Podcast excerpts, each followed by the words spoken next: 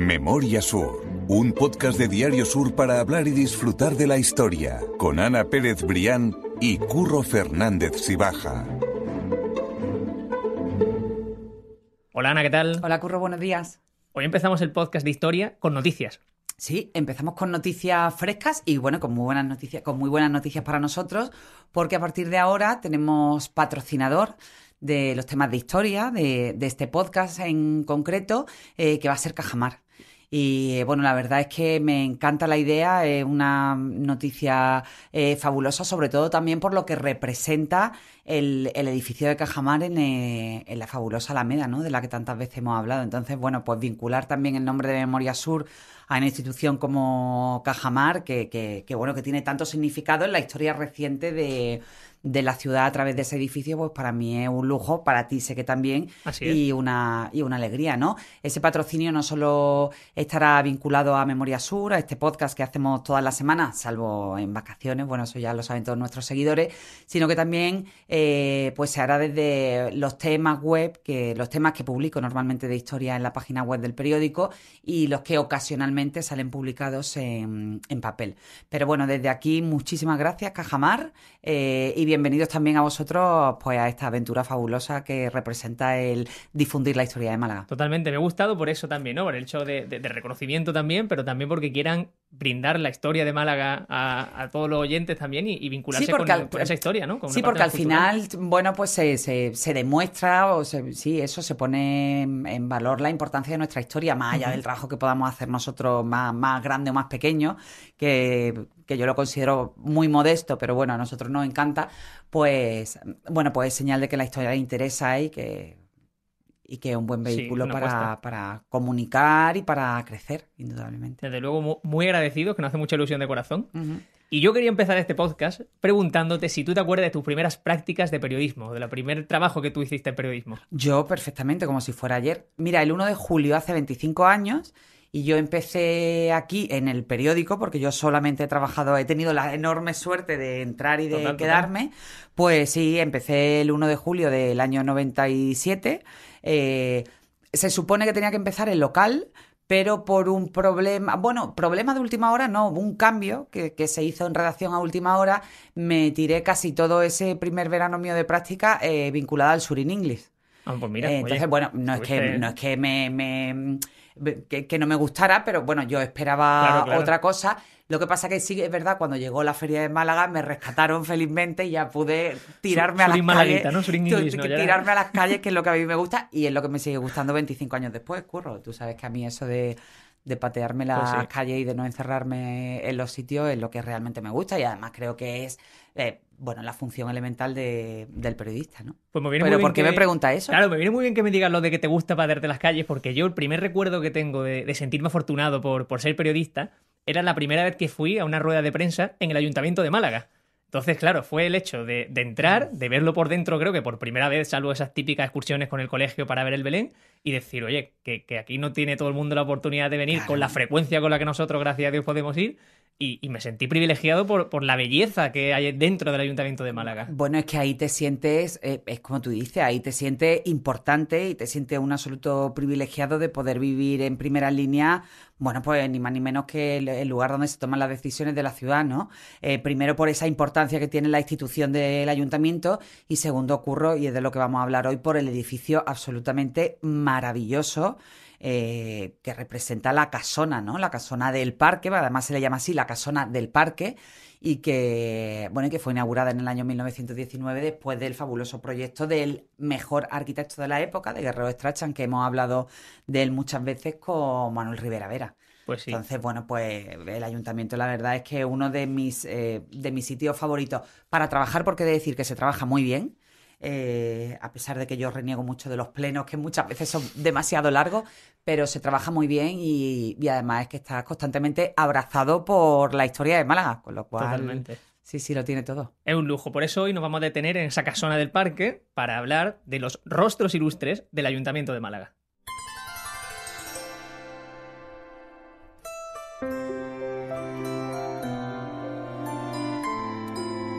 Vamos a empezar este recorrido por un sitio ilustre también importante dentro del propio edificio, que es el despacho del alcalde, que es que tiene un fiel eh, testigo de todo lo que ahí ocurre en una de las esquinas. ¿De quién estamos hablando? Pues mira, el despacho del alcalde está en la. Eh, eh, si tú te pones en el, en el ayuntamiento, lo miras de frente y dejas el parque detrás, está en la esquina de la, de la derecha, pegado del despacho del alcalde, creo que se ven los jardines de, Pedro Luis Alonso.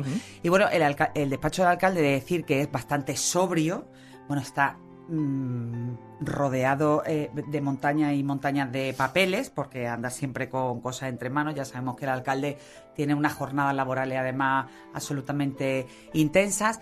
Y cuando, bueno, cuando yo fui al ayuntamiento a hacer ese reportaje de, de, los ilustres del ayuntamiento de Málaga, de cuáles eran, ¿no? Pues las huellas de esos personajes que habían representado para la historia de la ciudad, bueno, pues uno de nuestros principales personajes eh, de la historia de Málaga está precisamente representado en el despacho del alcalde en forma de busto.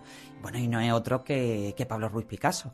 Eh, el, bueno, el mejor artista que ha dado Málaga, el arte del siglo XX al, al arte contemporáneo, y está ahí como eh, fiel escudero de esas sesiones maratonianas del alcalde. Pero en, ese entorno, eh, no solo en el despacho de, Francisco de la Torre, sino en el entorno de la alcaldía, pues hay otros, otros elementos, hay otros personajes, otras huellas que, que también vamos a rescatar en el podcast de hoy que son absolutamente fabulosas. Vamos a ir paseando por este ayuntamiento de Málaga y hay que decir que la noticia sobre la que nos basamos, como en otros episodios para contar este capítulo, era precisamente por la última inclusión que se hizo en el ayuntamiento y era un busto de Manuel Alcántara. Es decir, esa fue la excusa para contar esta historia, para que tú contaras esta historia en el periódico. Y vamos a hablar, si quieres, también de, la figura de Manuel Alcántara y de dónde está ese busto, ¿no? del propio escritor. Pues sí, Curro. Eh, fue en el año 2016, en el, eh, en el mes de marzo de 2016, bueno, pues cuando el ayuntamiento acordó homenajear a Manuel Alcántara, todavía afortunadamente estaba entre nosotros, eh, con un busto. El busto se colocó en el Salón de los Espejos, que es la estancia eh, señorial presidencial, la más bonita de cuánto existen, eh, de cuántas existen en el Ayuntamiento de Málaga. Y bueno, y como tú decías, pues con esa excusa recorríamos la huella. Indudablemente, cuando hablas de los ilustres del Ayuntamiento de Málaga, de la ciudad, pues mm, tiene que estar Manuel Alcántara sí o sí uno de nuestros eh, mejores poetas eh, y columnistas. Quizás es cierto que esa, mm, esa faceta de articulista, de columnista, ha tapado un poco al poeta, pero bueno, un poeta absolutamente enorme, ¿no? Y un cronista de deporte y de boxeo. Un cronista de deporte, un apasionado del boxeo, que hacía unas crónicas maravillosas y ya después, en el, eh, mm, a lo largo de, los años, pues mantenía unas conversaciones absolutamente deliciosas con José Luis García, con el cineasta. Pues, se reunía con él en el Rincón de la Victoria, que era el retiro eh, soñado por los dos, y allí, bueno, pues tenían unas tertulias de, boxeo, el fútbol le, gustaba también muchísimo, y, y, bueno, en realidad es que era mm, delicioso escucharle en absolutamente todos los palos, curro, pero es verdad que el, boxeo, tú no sé, te planteas, bueno, como un tipo tan ¿eh? sensible, ¿no? Y tan, pero, pero no, era un apasionado de, del boxeo y además entendía una, auténtica barbaridad. Una cosa de, las que a mí me, me llamaba la atención de Alcántara es que tú me acabas de preguntar cuáles son mis primeros recuerdos en un periódico. Bueno, y Alcántara entró en un periódico eh, poniendo los pies de fotos. Eso no sabía. Sí, sí, sí. Uno de sus primeros trabajos como, como articulista, como periodista, era poniendo pies de foto, que son un arte. Él siempre decía que poner un buen pie de foto es un arte y estoy absolutamente de acuerdo. Totalmente, totalmente. Puede cambiar la noticia o incluso dar sentido a, todo absolutamente. Sí, sí, es cierto, es cierto.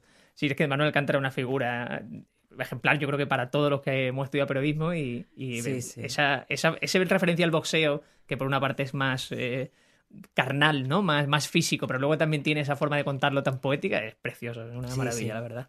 Mantiene un equilibrio fabuloso. En ese Salón de los Espejos era precisamente donde yo te decía que me sentí privilegiado por primera vez de, de ser periodista y, es que es un edificio, una, sala, perdón, maravillosa. Es para que la gente lo sitúe. Si tú miras el ayuntamiento de frente, pues es precisamente la sala que está detrás de las banderas que salen desde el balcón. Sí, es todo ese ventanal al Salón de los Espejos. Se accede. Bueno, normalmente cuando nosotros vamos a trabajar al ayuntamiento, tú y yo, Curro, cogemos el pasillito de la, de la derecha y subimos por las escaleras laterales que ya dan eh, acceso pues, a toda la sala de prensa, salón de pleno, la alcaldía. Pero si tú subes por la escalinata principal, que es maravillosa, ahora después hablaremos de la vidriera que la, que la preside, bueno, pues eh, mm, eh, en, esa primera planta eh, te encuentras de, frente con el Salón de los Espejos. Y como tú dices, bueno, por su, por su, como, como bien indica su nombre, es un salón fabuloso que está rodeado de, de espejos, bueno, y tiene unas pinturas murales en el techo que son una auténtica maravilla.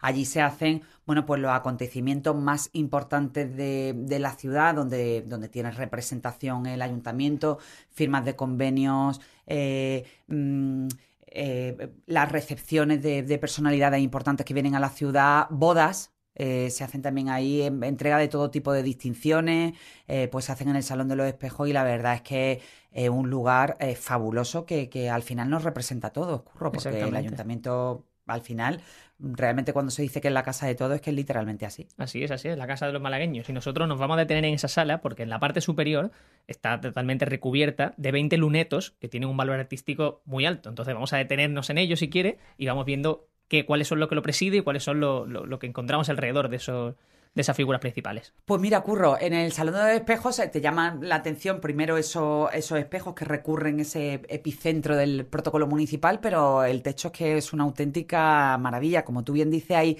20 lunetos que están distribuidos a lo largo de todo, de todo el recorrido visual de los cuatro lados del, salón y allí hay pues 20 personalidades relevantes de la historia de la ciudad, ¿no? Eh, yo me acuerdo de cuando hice el reportaje y fui escudriñando todos los rincones para ver quién estaba y quién no, pues le preguntaba al responsable de protocolo, bueno, ¿y cuál fue el criterio, ¿no? El criterio para, para hacer esta selección. Bueno, eh, eh, en este tipo de selecciones al final no, no son, no, están todos los que son, pero sí son todos los que están. E indudablemente, ahora cuando te diga algunos de ellos, lo vas a, lo vas a, saber muy bien. Bueno, pues el, responsable del protocolo, pues me comentaba que lógicamente, bueno, pues las autoridades municipales de la época, ¿no? Estamos hablando de los años 20 de, de 1919, de, del siglo pasado. En aquella ocasión, en, o en aquella época, el alcalde era Manuel Romero Raggio y bueno, yo supongo que se haría pues, algún tipo de, de, consulta ¿no? a los grandes hombres de la ciudad pues, para ver quién debía estar en ese representado en ese techo del Salón de los Espejos. Y bueno, los nombres que te voy a dar, muchos de ellos además me hace muchísima ilusión porque lo hemos tratado en el podcast y son nuestros personajes, parte de nuestros personajes favoritos. Bueno, pues ahí en uno de los, de los espacios presidenciales, de los espacios centrales de ese Salón de los Espejos está Antonio Canovas del Castillo, que bueno, como sabemos, malagueño, fue eh, el único presidente del, eh, del gobierno nacido en Málaga, asumió también la jefatura del Estado durante unos meses hasta la llegada de, de Alfonso XII y, bueno, pues está flanqueado, en concreto Antonio Canovas del Castillo está flanqueado por otro de nuestros personajes favoritos, el Marqués de Salamanca. Exactamente, que José de Salamanca y Mayor, que ya lo hemos abordado en un podcast. Y al otro lado está el ministro de Hacienda y ministro de Estado durante la Primera República, eh, José Carvajal y, y Hue. Yo tengo que reconocer que no conocía la figura de José Carvajal. A mí me sonaba, pero es verdad que no la hemos tocado y esto es un motivo fabuloso para apuntárnoslo en nuestro pues carne de baile y, abordar su figura.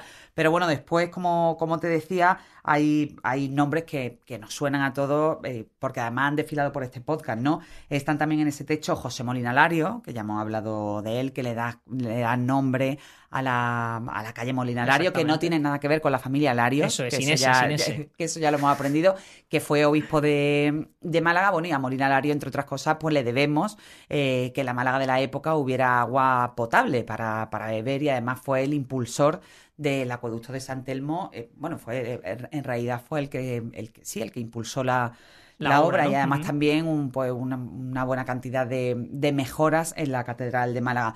Lorenzo Almengual de la Mota también está representado, también obispo, también lo hemos tratado en el podcast, llegó a ser obispo de, de Cádiz, también una personalidad absolutamente eh, brillante de, mm, de, Málaga, ¿no? En concreto su origen está en el Perchel, bueno, las crónicas de la época dicen que vino de una familia humilde y que los padres eran voceros de del pescado y bueno, y pues en la playa el pequeño Lorenzo Armengual de la Mota pues se encontró pues con alguien, ¿no? Alguien de, de, de, la, de, la, nobleza eclesiástica, bueno, pues que, le, permitió estudiar y que, y que poco a poco, bueno, pues fue escalando en la en el escalafón eclesiástico. Está también el político Francisco Benjamín García, el músico Eduardo Con y Rivas, todo ah, nos suena todo, el periodista, y además me hace ilusión que haya un periodista ahí también, Juan José Relosillas, el artista eh, Simonet, el navegante Ruy López de Villalobos, que también tiene una historia fabulosa, o el pintor Moreno Carbonero, José Moreno Carbonero, entre, entre otros. ¿no? Sí, hay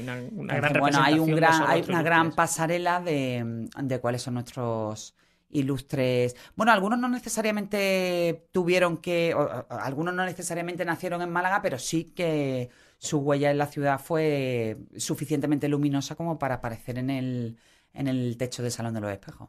Hay, que hacer un paréntesis aquí porque me parece interesante contar, por ejemplo, que hay solamente una mujer en esa representación del tejado, del techo, perdón, del Salón de los Espejos, y hablamos de otro personaje que también hemos tratado en el podcast y es Rita Luna. Sí, eh, tratamos aquel, aquella figura fabulosa con Regina, con Regina Sotorrío, nuestra compañera. Bueno, y la verdad es que lo que nos contaba era una delicia la historia de, Rita Luna. Eh, fue una de las mejores actrices que dio el teatro español. Bueno, pues, pues se metió en la piel de todos los personajes de los grandes autores del siglo de oro y como todas esas grandes personalidades, yo me acuerdo que cuando lo, lo poco que se conoce de ella, ¿no? Regina hizo un trabajo de investigación extraordinario. Yo me acuerdo que cuando quise acercarme a la, a la figura de Rita Luna, llamé a, a mi profesor, que siempre me, encanta hablar de él como mi profesor, Antonio Garrido, desgraciadamente que ya no está entre nosotros.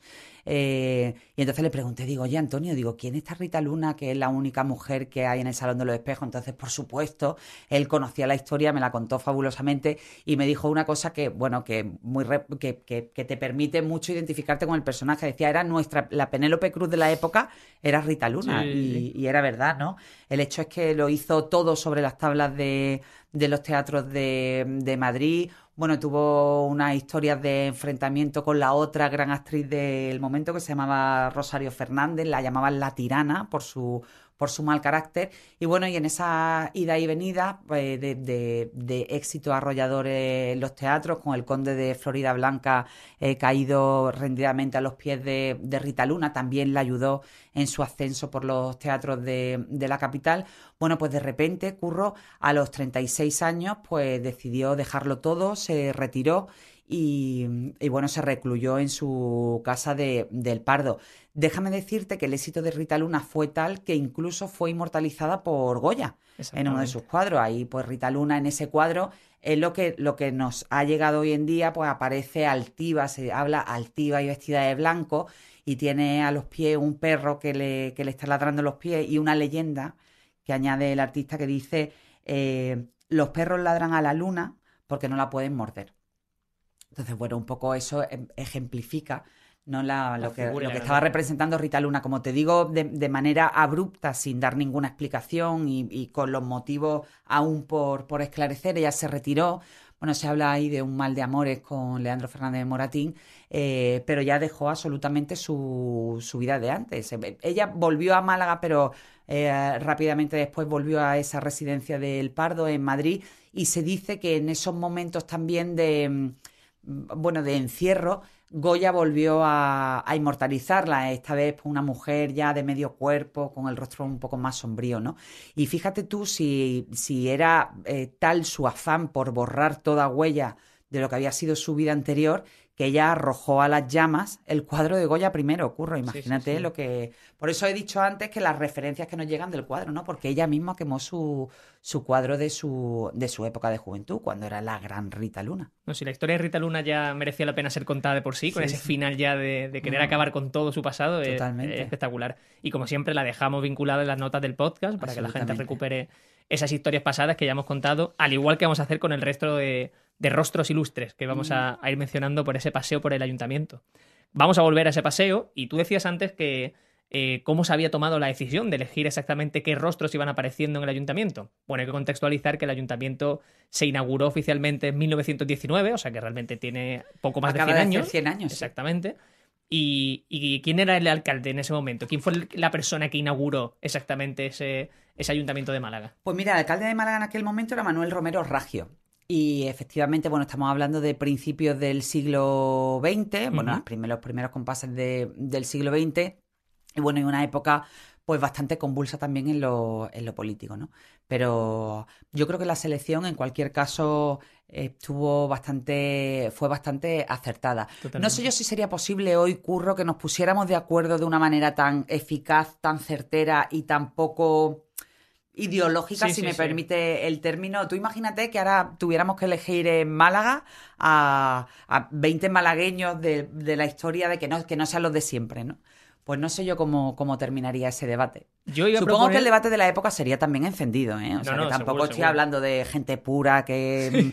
Porque además, de hecho, era una época bastante convulsa, pero que yo tiendo a pensar que hubiera sido hoy en día y... También complicado. Yo, yo iba a decir que, invitaba a la gente a dejar en los comentarios que a quién dejaría, a quién incluiría... ¿A quién pondrían hoy en el Salón de los Espejos, en esos lunetas? Sabiendo en ese último 100 años de Málaga, ¿quién creen que debe estar? ¿no? Me parecía también un, un, un comentario interesante que pueden dejar en, en el podcast. Em, si bajamos en ese salón de los espejos por la pared, si vamos yendo hacia ras de suelo, vamos a encontrar que desde 2012 hay otra figura, y en este caso es la de José María González Ruiz, que quizás hay gente que no lo conozca, pero que también es un personaje relevante dentro de, Málaga. Pues mira, un teólogo que tuvo una huella bastante profunda en Málaga, bueno, hasta el punto de, merecer que su busto comparta el Salón de los Espejos pues, con, con otro ilustre como es Manuel Alcántara, ¿no? ¿Verdad? Que, que la figura de, de, José María, pues bastante, es muy querida en la ciudad de Málaga, eh, bueno, por la aportación que hizo eh, desde el punto de vista teológico y casi casi humanístico. ¿no?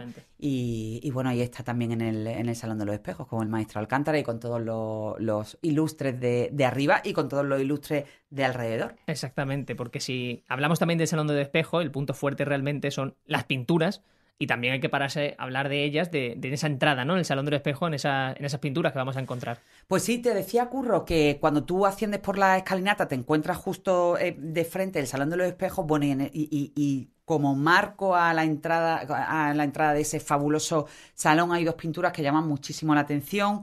Una de ellas es, eh, a un lado está el lienzo que lleva por título La religión comprende al genio, eh, firmado por Ponce. Eh, simplemente tiene esa firma en el año 1887, bueno, y pues muestra pues, a Cristóbal Colón informando a la autoridad eclesiástica de la época de cuáles eran sus proyectos, ¿no? Supongo que le tuvo que costar bastante trabajo, bueno, en general, pero especialmente bueno, pues la autoridad eclesiástica de, de, una época en la que, entre otras cosas, todavía casi casi que se pensaba que el, que el mundo era plano, ¿no? Claro. Y entonces a un lado está eso, la religión comprendiendo al genio, a casi casi a la ciencia, ¿no? Se, puede, se puede decir que es un cuadro fabuloso. Y después al otro lado hay otro cuadro enorme eh, que es muy simbólico porque representa a, los nombres o a, los dos enamorados que, que, le dan, que, que, construyen la historia de la Peña de los Enamorados en Antequera, ¿no? En concreto a los amantes Tello y Taxona. Y, bueno, pues una mm, imagen así de ellos dos abrazados eh, eh, se ve perfectamente, o sea, decir que es un, una pintura que, lo, que, no los tiene, que no los mantiene alejados ni nada, que se ve perfectamente los cuerpos y la, y la relación entre los dos abrazados eh, en una yo me lo imagino corriendo, ¿no? Hacia ese destino. sí sí sí, Y la verdad es que llama muchísimo la atención, sobre todo también por sus dimensiones. Estaba diciendo lo de Tello y Taxona. No tiene nada que ver contigo, Tello, ¿no? No, no, ese, bueno, no lo sé. Puede ser, puede ser. Algún antepasado nunca, romántico. Nunca sabes si, si por dónde va la rama de su árbol genealógico, pero en principio no, no tengo nada que ver. Es que mi segundo apellido es Tello. Exactamente, por eso. Pero no, en principio no descartamos esa opción. Me parece, me parece Yo en cualquier caso no me voy a tirar de una peña, curro. es lo mejor, lo mejor que puedo hacer.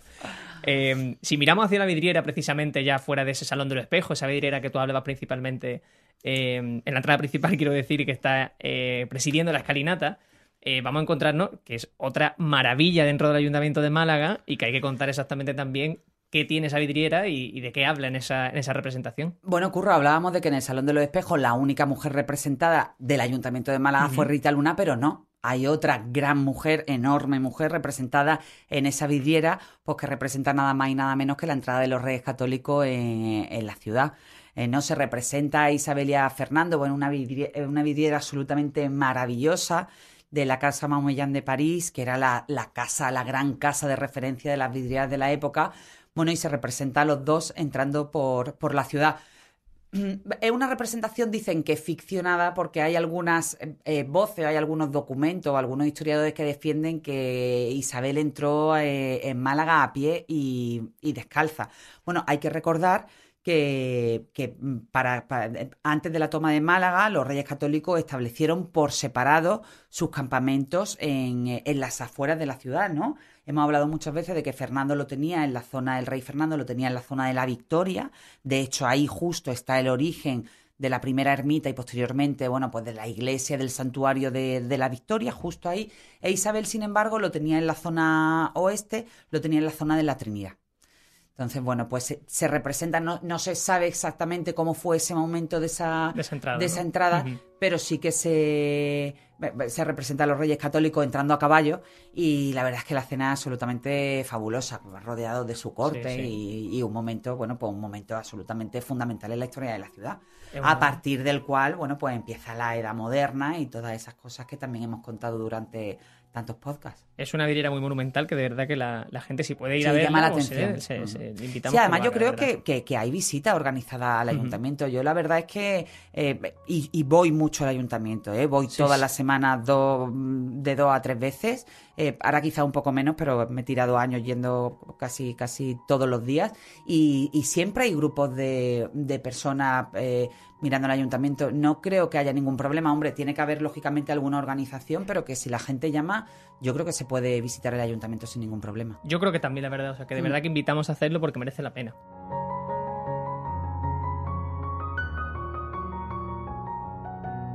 Vamos a ir acabando el podcast volviendo al despacho del alcalde en el que hemos empezado porque vamos a ver que hay otra obra de arte principal, que no es la original, pero que igualmente es muy representativa en la ciudad. Y es que, hablamos de, lo que está detrás, si no me equivoco, ¿verdad? De, ese sillón del alcalde y que también es testigo de lo que allí ocurre. En realidad está curro nada más entrar en la zona de alcaldía, eh, en, la, zona de alcaldía te encuentras en la parte de la derecha una, una reproducción eh, eh, fabulosa y además enorme, bueno, de nuestro personaje favorito, de, los fusilamientos de Torrijos, una reproducción del cuadro de Antonio Gisbert, que se conserva el original en el Prado.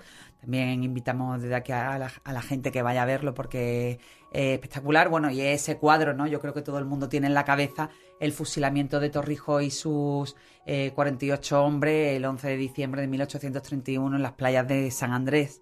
Eh, por orden de Fernando VII, ¿no? El general Torrijos, bueno, nuestro gran héroe liberal, eh, bueno, que finalmente fue engañado y fusilado en, Málaga, ¿no? Entonces, bueno, es también, además, eh, vamos a ver, lo, importante o, lo, yo creo que lo, lo, simbólico de toda esta presencia de grandes personajes en el Ayuntamiento de Málaga es que no hay ni uno solo de ellos que, no tenga su sentido, que, ninguno de ellos está elegido al azar, y cada uno.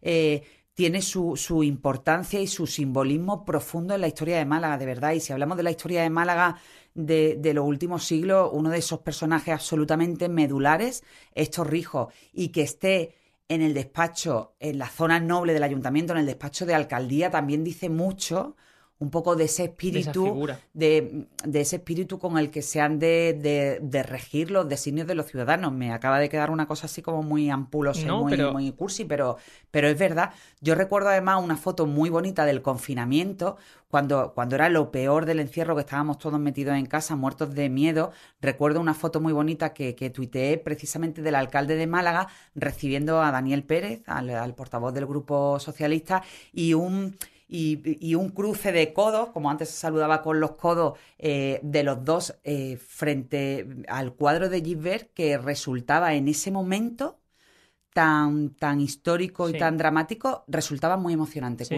Sí, sí, Por eso te digo que no hay nada que no esté, que tenga ahí su, su sentido.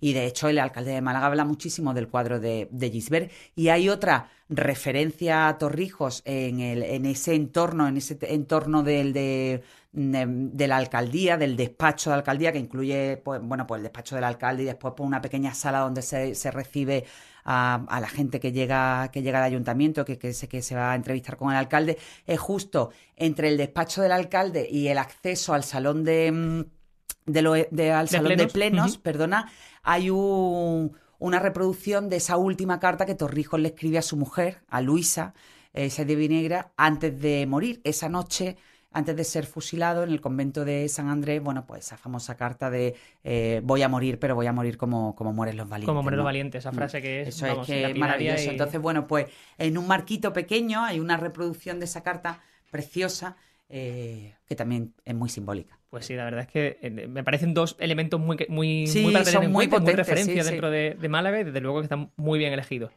Vamos a acabar porque es que yo sabía que esto iba a pasar en este episodio, que no íbamos a alargar cometiéndonos de en- tiempo, en cada historia, en cada personaje. Sabía que iba a pasar, pero bueno, no pasa nada. Eso es que también lo, lo estamos disfrutando.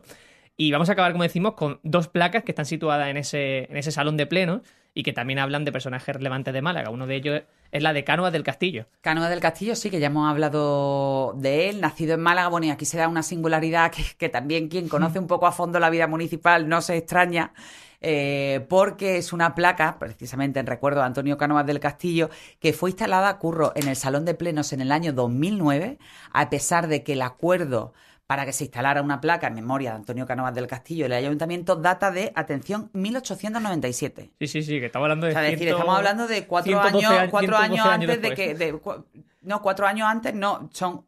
Eh, eh, Calle Lario fu- fue 1891. 91, exactamente. bueno, pues eh, ocho, seis años después de que se inaugurara Calle Lario, imagínate si hace tiempo que, que, que en el Pleno Municipal se llegó al acuerdo de que, de que hubiera.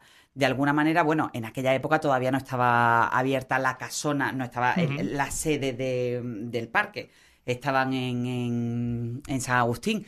Pero, pero bueno, para que No, tú veas que las cosas de Palacio van, Sí, sí, van eso, despacio. eso te iba a decir, las cosas van despacio. Las eh. cosas de Palacio van despacio. y, la, Bueno, y la del ayuntamiento van lento, que también, totalmente, que también va, rima. va- va- va- va muy lento. Sí. Y después hay una placa al fondo, o sea, está justo enfrente de, de- de la parte presidencial. La presidencia del Salón de Pleno, lógicamente, la tiene el alcalde de Málaga. Bueno, en el otro extremo del Salón de Pleno hay una, una placa en mármol enorme en recuerdo, bueno, pues a uno de nuestros personajes predilectos, que es Martín Larios eh, y Herreros, que fue el primer marqués de, de Larios, en reconocimiento, en concreto pone en, eh, en reconocimiento al prodigioso desarrollo en esta capital del comercio, la industria, la agricultura y las, y las artes. Pues sí. Entonces, bueno, pues ahí queda también esa huella eh, de, de ese acuerdo al que se llegó. eh, también hemos contado esta historia y ya prometo que corto, pero no, No, quiero dejar de decirlo. Bueno, un Hay poco también hemos contado eh, de que en el año 1891, cuando se inaugura Calle Larios, no hay representación de la familia Larios, bueno, pues por aquel desencuentro, por aquel asalto a su palacio unos años antes. Entonces, bueno, pues un- una de esas estrategias del ayuntamiento para congraciarse con, con, con ellos y que los Larios, por favor, que volvieran a Málaga y que no olvidaran eh, bueno, la ciudad que, por la que tanto habían hecho, fue precisamente un acuerdo plenario que, en la que se acordaba pues nombrar hijo eh, adoptivo a, a Martín Larios y, y Herrero, que como todo el mundo sabe viene de, de La Rioja, del Valle de Cameros, y ponerle una placa conmemorativa en el, en el Salón de Plenos de la ciudad. O sea, que al fin y al cabo Así era es. eso, un poco de... Claro, era Ya. un poco, si se me De- de- permite eh, me- el entre comillas, hacerle un poco la pelota eso para que se les pasara el enfado, que no se les pasó nunca, eh, de decir también. Pues, pues, también quería decir yo que eh, precisamente en esa primera planta, en los pasillos, también hay representaciones en cuadros de todos los alcaldes Bueno, de Málaga sí, eso también. sí, que sí, eso de es- todos los alcaldes de Málaga. Es también muy curioso cuando vas paseando por allí, vas viendo esa. Vas esa paseando y, representación. a- y además ves cómo va pasando el, el tiempo, es, ¿no? También en, la- en las vestimentas y, Sí, y sí, es muy curioso, es muy curioso. Muy llamativo también. Pues oye, nos hemos dado un paseo por el ayuntamiento que yo creo que, lo visitamos por suerte a menudo, pero que me ha gustado, me ha gustado Sí, sí, ha ir- sido y volver por allí. muy completito. Tendremos que volver a contar la historia del edificio, por supuesto. Totalmente, sí, sí, eso también tiene una historia fabulosa. queda pendiente. Pues Ana, como siempre, mil gracias.